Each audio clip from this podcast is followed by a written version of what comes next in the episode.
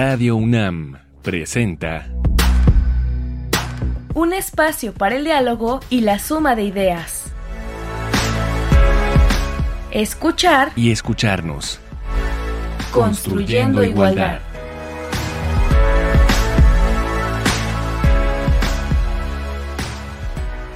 Bienvenidas, bienvenidos, bienvenides. Estamos una semana más construyendo igualdad. Y tenemos hoy un tema que por supuesto nos toca, nos toca a todas las personas, porque vamos a hablar de la familia, pero vamos a hablar de la transformación de la familia a las familias que constituyen, cómo ha evolucionado este concepto familiar. Y bueno, pues no, no creo que, que sea un tema ajeno, les decía, porque todas las personas tenemos de una manera o de otra una familia, entonces vamos a ir reconociéndonos y reconociendo a las personas que integran la nuestra. Invitamos hoy a la maestra Norma Cruz. Norma, bienvenida a escuchar y escucharnos.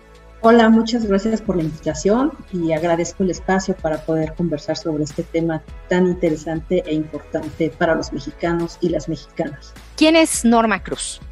Norma Cruz es una mujer que tiene un hijo, eh, que conforma una familia monoparental de jefatura femenina, académica de la universidad, gustosa y eh, súper apasionada de la investigación social en temas de procesos de salud, enfermedad, atención, con perspectiva de género y de derechos humanos.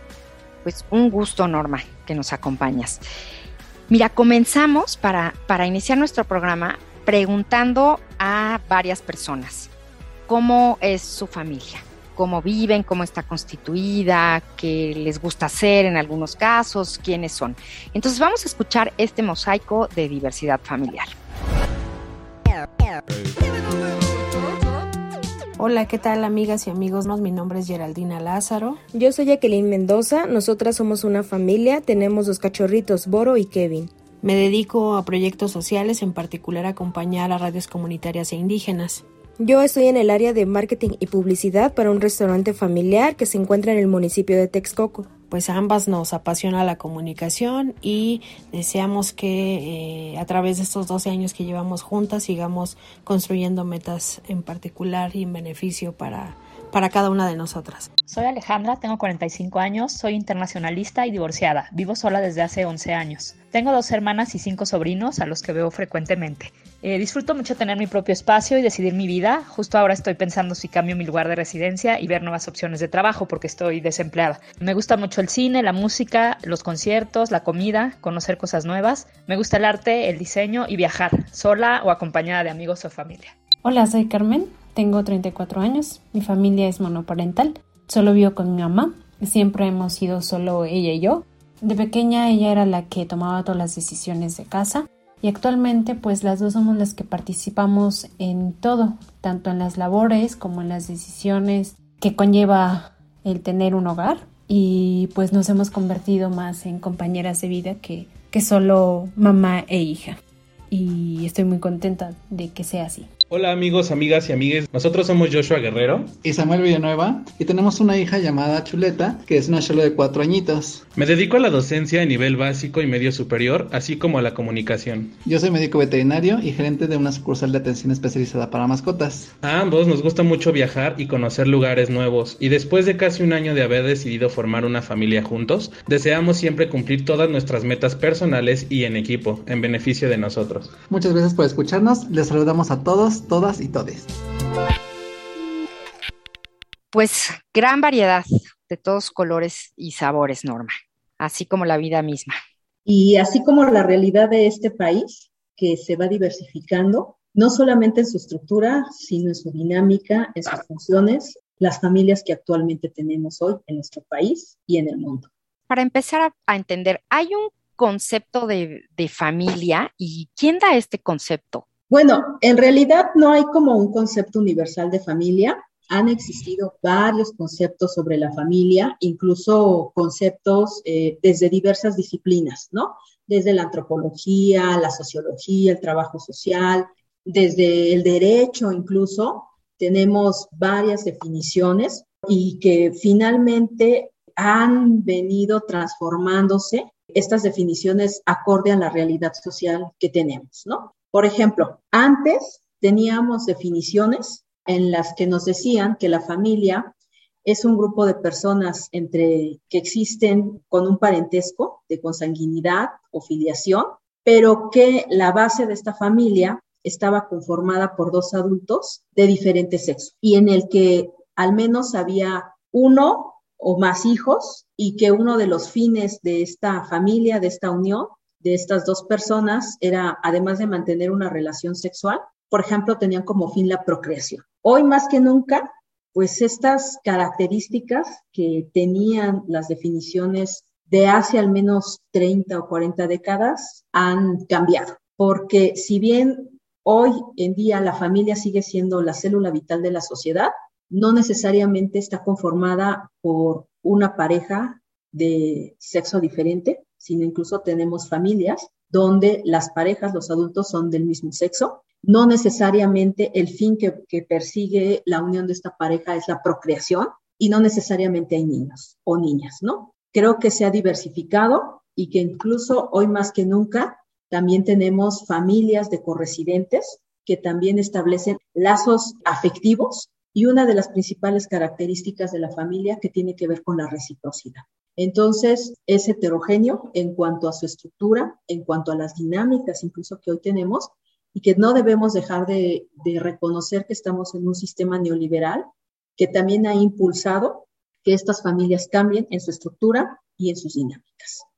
A ver, entonces, danos un, un ejemplo de cada una. ¿Cómo era una familia antes y cómo hay ahora o cómo puede ser una posibilidad de ser familia en la actualidad? Yo parto de la idea de que las familias, las familias como tal en plural, ¿no? Incluyendo a las que llaman luego familias diversas, siempre han existido en la sociedad. Simplemente no habían sido reconocidas, pero que se privilegiaba esa familia tradicional conformada por un hombre y una mujer con hijos en la mayoría de las ocasiones, y que me parece incluso eh, un poquito conveniente, por ejemplo, señalar cómo en esta película de Como agua para chocolate teníamos como esa visión tradicionalista de la familia. Incluso las funciones, los roles y las dinámicas que se tenían asignados de acuerdo a las integrantes, ¿no? En este caso las hijas, si eran mujeres, qué les correspondía, qué funciones tenían, incluso si una era la mayor o una era la más chica, y que ahorita pues existen rupturas, afortunadamente, derivadas de movimientos sociales, de modificaciones de la legislación, de cambios económicos, sociales, políticos y culturales. Y entonces ahora tenemos otra serie de características, de dinámicas, de estructura y de roles asignados a la familia.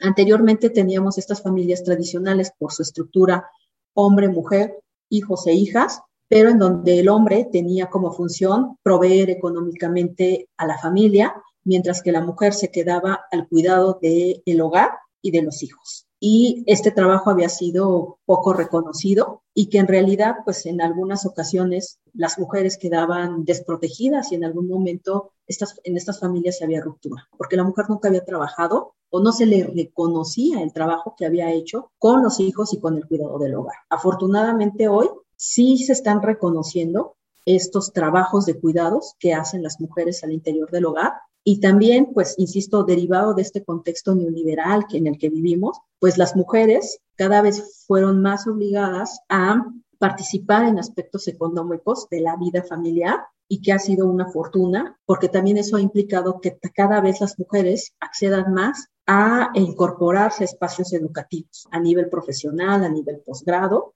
y que eso va a redundar en y va a impactar en algunas otras características de la composición de la familia. Por ejemplo, hoy, eh, precisamente hoy, revisaba con mis alumnas el tema de la fecundidad y veíamos en las estadísticas que las mujeres que tienen escolaridades eh, más más arriba del nivel bachillerato deciden tener menos hijos. En promedio tienen un hijo, pero las mujeres que tienen estudios de educación básica llegan a tener hasta dos hijos. Entonces eso cambia por supuesto, impacta, ¿no? Hasta en, la, en las decisiones de el crecimiento o no, o de iniciar una familia como la conocíamos tradicionalmente.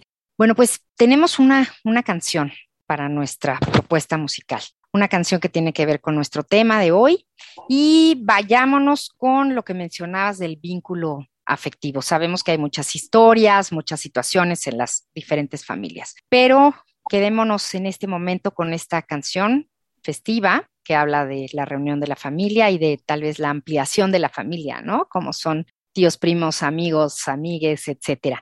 Vamos a escuchar hoy La familia. Esta es una canción, era un tema de los años 50 del autor músico cubano José Curbelo. Y la retoma, esta es la versión que elegimos, Gilberto Santa Rosa, cantante puertorriqueño de salsa y que invita a un cantante también puertorriqueño, compañero de él, Tito Nieves. La familia.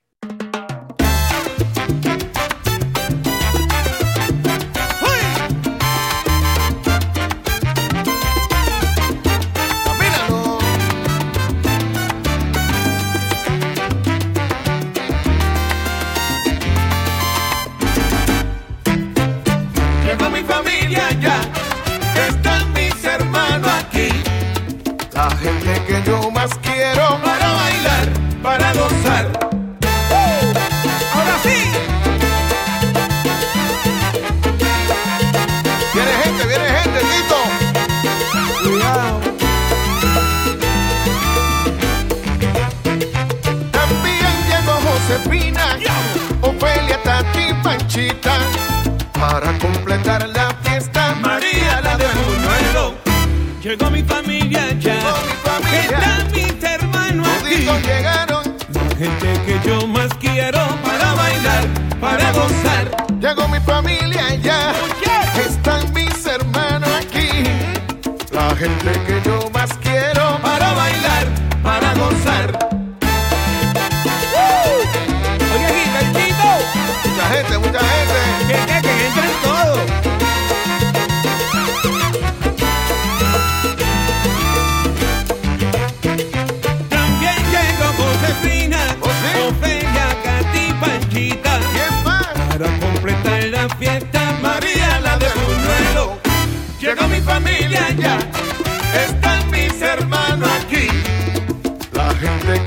más quiero para bailar, para gozar.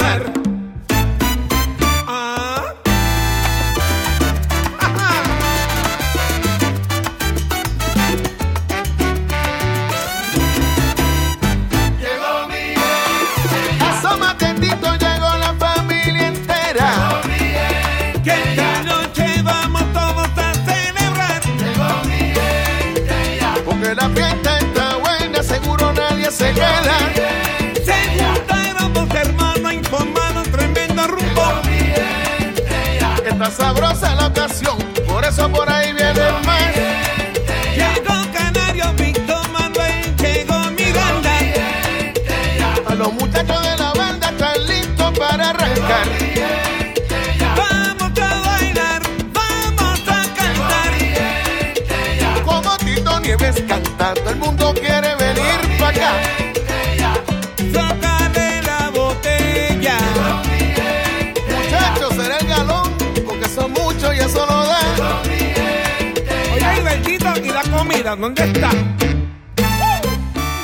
Llegó mi familia ya, llegó mi familia. Están mis hermanos aquí, toditos llegaron. La gente que yo más quiero para bailar, para gozar.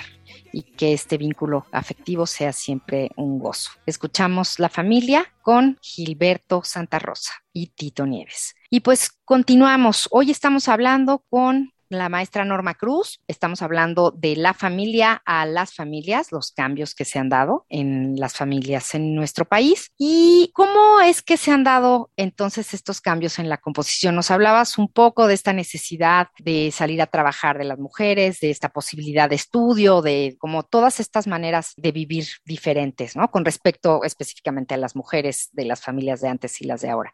Pero ¿cómo se han dado estos cambios? Pues se han dado de manera paulatina y hay varios elementos que han contribuido a la conformación diversa de las familias, a que las mujeres cada vez tengan roles diferentes o funciones diferentes al interior de la familia. Hoy cada vez tenemos mujeres proveedoras económicamente, pero también mujeres cabeza de familia, en familias monoparentales porque ha sido una decisión de ellas. Y creo que también es importante pues empezar a romper estigmas por ejemplo, en el caso de la familia monoparental con jefatura femenina. Muchas veces se utilizan estigmas, clichés en este tipo de mujeres, en estas mujeres que conforman estas familias, denominándolas a lo mejor como, por ejemplo, a mí se me hace peyorativo, es más, mejor ni lo uso, pero me parece también que es importante señalar que cuando una madre o un padre se vuelve cabeza de familia, de una familia monoparental, no siempre tiene que ver con infidelidad, ¿eh? No siempre tiene que ver con con estas situaciones afectivas de, estar buscando solamente tener hijos, ¿no? Me parece que también habría que reconocer que en muchas ocasiones se conforman estas familias porque la madre puede fallecer, ¿eh? O el padre puede llegar a fallecer. O sea, México tiene un importante número de mortalidad materna en el momento del nacimiento del hijo. Nosotras que somos trabajadoras sociales, vemos, por ejemplo, en hospitales materno-infantiles, que en algunas ocasiones eh, la madre llega a fallecer al dar a luz. Y obviamente queda el hijo y queda el esposo. En ocasiones, por algunas situaciones laborales, los hombres llegan a fallecer y la mujer queda al frente del hogar, como una situación fortuita, una situación inesperada. Entonces, las enfermedades y las muertes también pueden llegar a, a conformar ciertas estructuras familiares y pueden impactar en la dinámica, obviamente, de las familias. Y eso ha quedado muy visible y sobre todo muy acentuado ahora con la pandemia. Hay factores externos a las familias que van moldeando su estructura y esta dinámica. Entonces, situaciones que llegan de manera coyuntural a irrumpir en esa estructura que se tenía, a esa dinámica que se tenía, y que en ocasiones, pues es impensable, a lo mejor, eh, mujeres que tenían una estructura familiar con acuerdos con el esposo, y que desafortunadamente fallece, pues tiene que salir a trabajar, tener un doble trabajo para cuidar de los hijos, cuidar del hogar, salir a trabajar o en ocasiones estos padres de familia que también encabezan familias monoparentales, no siempre es porque la madre o la mujer abandona a los hijos, ¿no? En ocasiones mueren al momento del parto, en ocasiones hay situaciones de salud que hacen que se alejen y que tienen implicaciones importantes en la familia. También hay, hay una serie de decisiones, ¿verdad?, que se van tomando, que también moldean los diferentes tipos de familia. ¿Cuáles son estas variantes de familia que existen actualmente? ¿Cuáles ubicas? Fíjate que es muy interesante porque en términos académicos, pues se han buscado varias metodologías para medir estas estructuras familiares. El propio Instituto de Investigaciones Sociales hace algunos años hizo una encuesta para valorar y conocer este, esta estructura de las familias. Por ejemplo, el INEGI tiene alguna, alguna metodología para medir a las familias, que hay quienes no están muy de acuerdo en, en esta metodología, porque al final de cuentas el INEGI divide a las familias en hogares familiares y hogares no familiares. Hogares familiares son aquellas en donde hay un vínculo, ya sea consanguíneo o afectivo o legal, y en, los hogares no familiares es solamente se encuentran los hogares de corresidentes o los hogares unipersonales. Pero también habría que ver que en estos hogares de corresidentes sí se dan algunas características que se dan, por ejemplo, en los hogares familiares, ¿no? Como pueden ser los lazos afectivos, la reciprocidad de cuidados, la reciprocidad de afecto, entre otros, pero en general y las más comunes pues son la familia nuclear, que es la familia tradicional, la familia monoparental, en donde solamente hay un adulto que es este, responsable del cuidado de los hijos y del cuidado del hogar, las familias extensas, en donde viven los adultos mayores con sus hijos y las parejas de sus hijos o de sus hijas, o incluso con algún otro integrante de la familia, un sobrino, una sobrina, un tío, un primo, etcétera, y que en México esta realidad es muy es muy común, sobre todo en las grandes ciudades, por la falta de espacios o de oportunidades para la compra de viviendas. Entonces estamos viendo una gran variedad de, cruces, ¿no? Como un gran rompecabezas que se va armando. Pues eh, nuestra invitada nos hizo una selección de de películas y series. Aquí tenemos nuestra sugerencia del día de hoy para saber más sobre el tema de las familias. Para reflexionar sobre el tema de hoy, ponte cómodo, que te traemos algunas películas y series. Como Agua para Chocolate, un clásico del cine mexicano dirigida por Alfonso Arau, película de 1992 basada en la novela homónima de la escritora Laura Esquivel. De tal padre, tal hijo dirigida por Hirokazu Koreda, retrata los lazos que se forman con la rutina y el tiempo. Sin hijos, Fidel es un padre divorciado y su vida gira en torno a su hija Ari. Un día se reencuentra con Mariana, el amor de su vida. pero a ella no le gustan los niños. Fragmentos de una mujer trata el tema de la muerte perinatal, que se produce entre la semana 22 de gestación y los primeros 7 días del feto. Y si lo tuyo son las series, te traemos los títulos. Modern, Family, estrenada en 2009 y finalizada en el 2020, sigue la vida de Che Pritchett y su familia que no es nada convencional. Grace, and Frankie, una abogada y la otra hippie, descubren que sus exitosos maridos han mantenido una relación extramarital entre ellos por 20 años. Así, estas mujeres se verán obligadas a vivir juntas, lo que será un enorme reto. Madres, trabajadoras. Lidiar con el trabajo y la maternidad nunca es sencillo, pero si se tienen amigas en la misma situación, superar las dificultades es más fácil. Las familias se pueden transformar en el tiempo, pero el amor siempre es el mismo y todas, todos y todes formamos parte de ellas.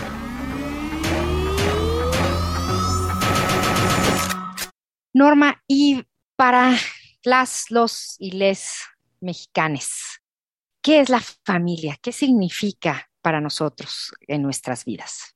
Pues el primer vínculo o característica que tiene la familia para las, los y les mexicanos tiene mucho que ver con el tema de la solidaridad, del cuidado. Y vaya, me parece que incluso dentro de las redes de apoyo que tienen o que tenemos cualquier persona, siempre la familia va a estar como la primera red de apoyo social que se tiene y que proporciona esa red y que proporciona diversos apoyos. Y aquí habría que señalar que la familia no solamente proporciona apoyos, ¿cómo podríamos decir? Los materiales económicos o alimentos, sino en, eh, en algunas ocasiones, pues tiene que ver con tiempos, con afectos y simboliza principalmente ese tema, ¿no? Solidaridad y cuidados. E incluso, de alguna manera, indirectamente las instituciones reconocen estos dos atributos en la familia. Porque si tú o yo ahorita vamos al médico o vamos a un hospital, lo primero que te van a decir es quién es tu responsable legal. Y tu responsable legal tiene que ser un familiar. De entrada tiene que ser alguien en ese primer momento. Y si llegara a pasar algo más grave como un consentimiento informado, la institución te va a pedir a un responsable legal, sobre todo que sea familia. Entonces, todavía en las instituciones permea esta situación de que tu responsable legal sea un familiar, aun cuando las familias han cambiado y en muchas ocasiones quienes cohabitan en el mismo lugar por alguna cuestión afectiva, no necesariamente todavía han consagrado un vínculo legal. Muchas familias comienzan a vivir la pareja independientemente si son o no del mismo sexo, comienzan a vivir y finalmente, pues también la ley en algún momento les da algunos derechos sobre la persona con la que cohabitan.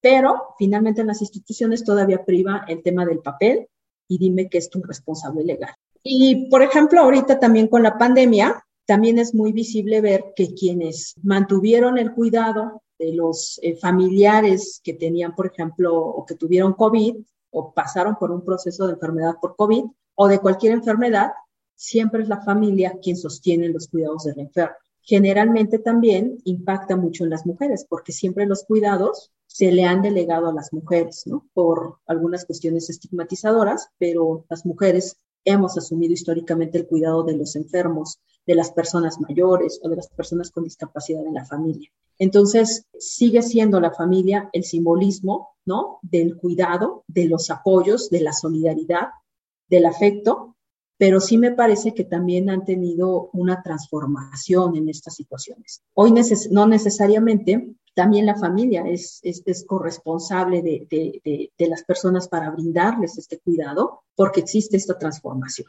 Y insisto, con esta pandemia se agudizó o quedó más en evidente la trascendencia y la importancia que tienen las familias para el cuidado de los enfermos o sostener a un integrante de la familia ante una crisis. Pero también, pues obviamente, la pandemia impactó en la familia. Por ejemplo, se detectaron mayores casos de violencia, pero también hubo mayores rupturas. También la dinámica cambió. ¿Por qué? Porque, por ejemplo, en ciudades como la Ciudad de México, llevábamos mucho tiempo sin convivir durante tanto tiempo y en un mismo espacio toda la familia junta. Generalmente nuestra, nuestro hábitat, nuestra vivienda, era solamente un espacio dormitorio y en el que todos eh, nos veíamos por un paso muy breve de tiempo en la semana.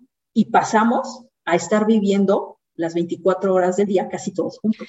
Entonces vienen también eh, tiempos de estudiar, ¿no? Lo sucedido. ¿Cuáles son los desafíos para la intervención social en, en las familias, tú desde tu disciplina? ¿Qué sigue?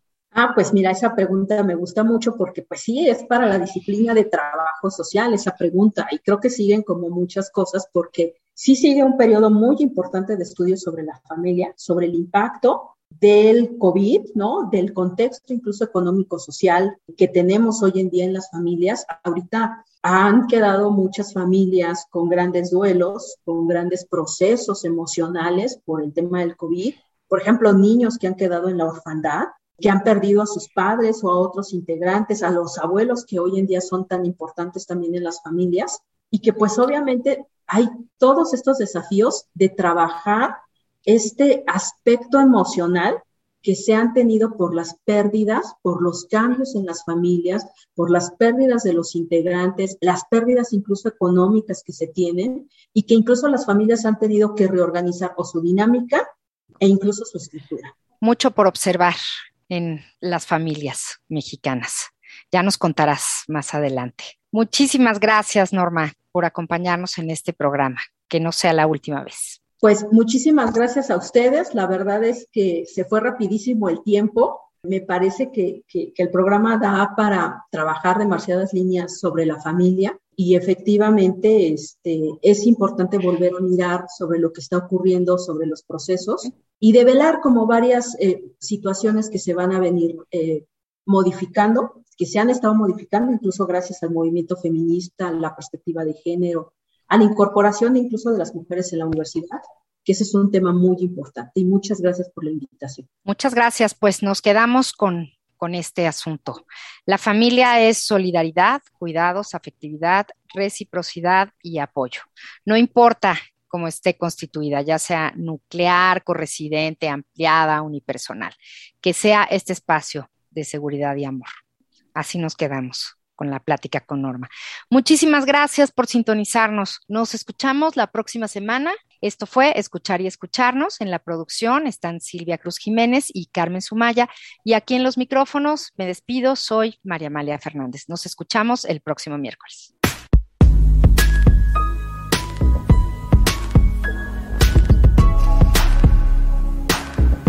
Radio UNAM presentó Escuchar y escucharnos. Construyendo igualdad. Para entendernos. Todos. Todas. Y todes.